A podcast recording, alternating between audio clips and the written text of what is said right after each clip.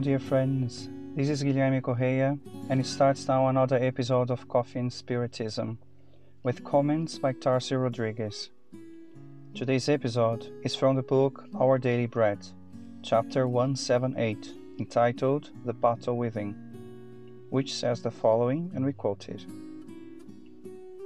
Since you are going through the same struggle you saw ahead, and now hear that I still have. Paul, Philippians 1:30.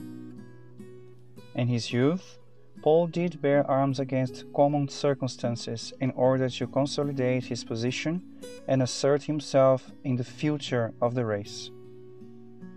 He fought to surpass the intelligence of the youth of his time, distancing himself from many colleagues and companions. He argued in court with doctors of the law and was victorious. He tried and succeeded in obtaining a most inviolable material situation. He fought to prove himself in the highest courts of Jerusalem and overcame elderly instructors of the chosen people. He resolved to pursue those who he felt were enemies of the established order and multiplied his adversaries everywhere. He wounded, tormented, and complicated the life of some of his respectable friends, sentenced innocent people to nameless worries, and fought against sinners and saints, the just and the unjust. However, a moment surged in which the Lord beckoned his spirit to another type of battle, the battle within. When that time arrived, Paul of Tarsus became quiet and listened. The sword broke in his hands forever. He no longer has arms to harass, but only to be helpful and to serve. He travels in a modified manner, inversely.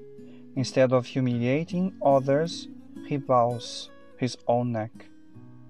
He goes through suffering and perfects himself through silence, with the same disposition for work that characterized him in his area of blindness.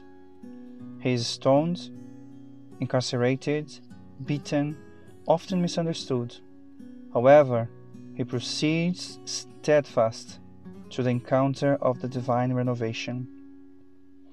If you still have not battled with your inner self, the day will come when you will be called upon to similar services. Pray and be vigilant. Prepare yourself and adapt your heart to humility and patience.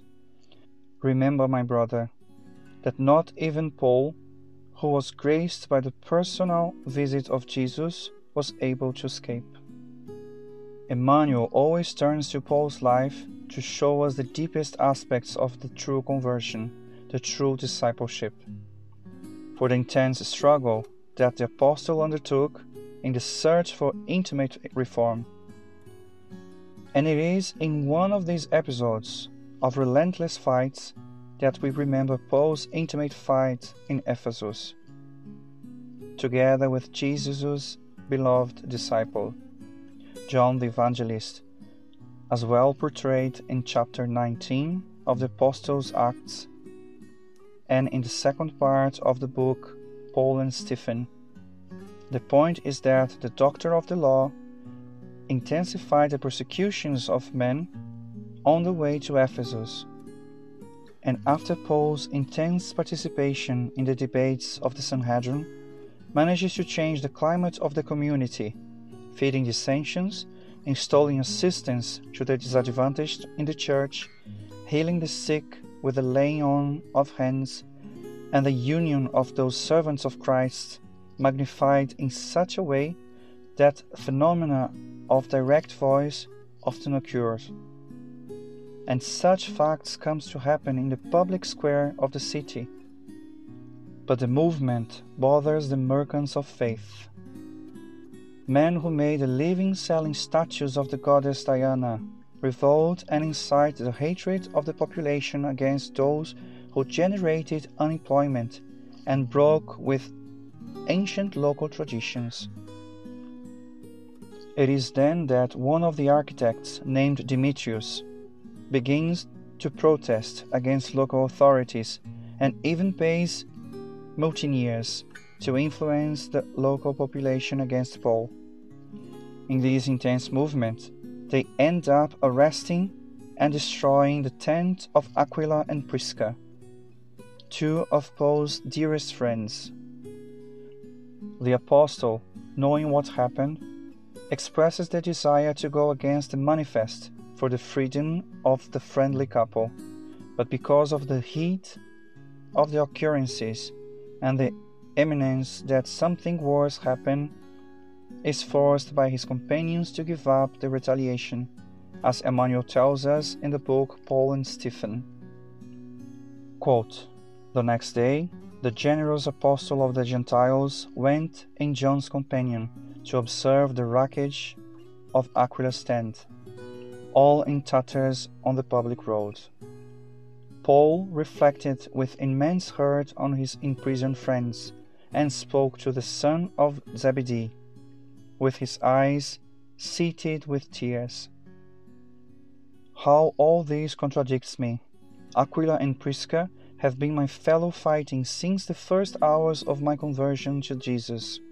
For them, I should suffer everything, for the much love I owe them. So I don't think it is reasonable for them to suffer because of me. The cause is Christ's, answered John correctly. Unquote. And John later also says that if Christ left bleeding on such painful wounds, we have no right to accompany him without scars. The apostle of the Gentiles cries, is weakened, downcast by relentless struggles. The episode of Ephesus is solved but many struggles would still come, and he continues to work with a strong spirit and unwearying will to overcome himself, as he tells us in the dialogue with John. I worked tirelessly, because many centuries of service would not pay as much as I owe to Christianity. And here we end with Emmanuel's words and the theme's message of the episode.